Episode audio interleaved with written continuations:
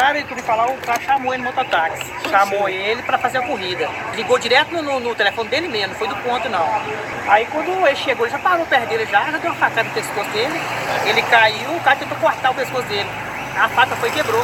Ela quebrou e correu, aí nós chegamos e socorremos ele. Não tem como fazer nada. Aí eu esperei o cara ir embora, liguei pra polícia, aí prendeu ele também já, graças a Deus. Aí pus no carro e socorri, mas não deu muita coisa pra ele chegou muito ruim lá.